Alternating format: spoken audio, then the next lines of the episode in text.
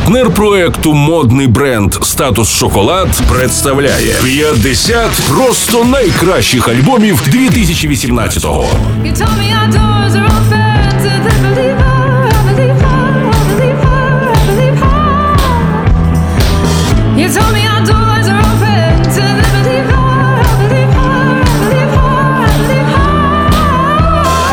Доброго дня з вами в студії Просто Радіо Стерео Ігор. Продовжуємо підводити музичні підсумки 2018-го. Наш список просто найкращих платівок року не був би повним без запису британського гурту Florence and the Machine. High as Hope, четвертий студійний альбом інді гурту Florence and the Machine, вийшов у червні 2018-го. У платівки Florence and the Machine два продюсери: власне, Флоренс, тобто сама Флоренс Велш, фронтвумен, та Емілі Хейні, який також співпрацював з Кані Уестом, Ланою Дел Рей, Емінемом та співачкою Сія. I felt. And I didn't have to call it loneliness. We all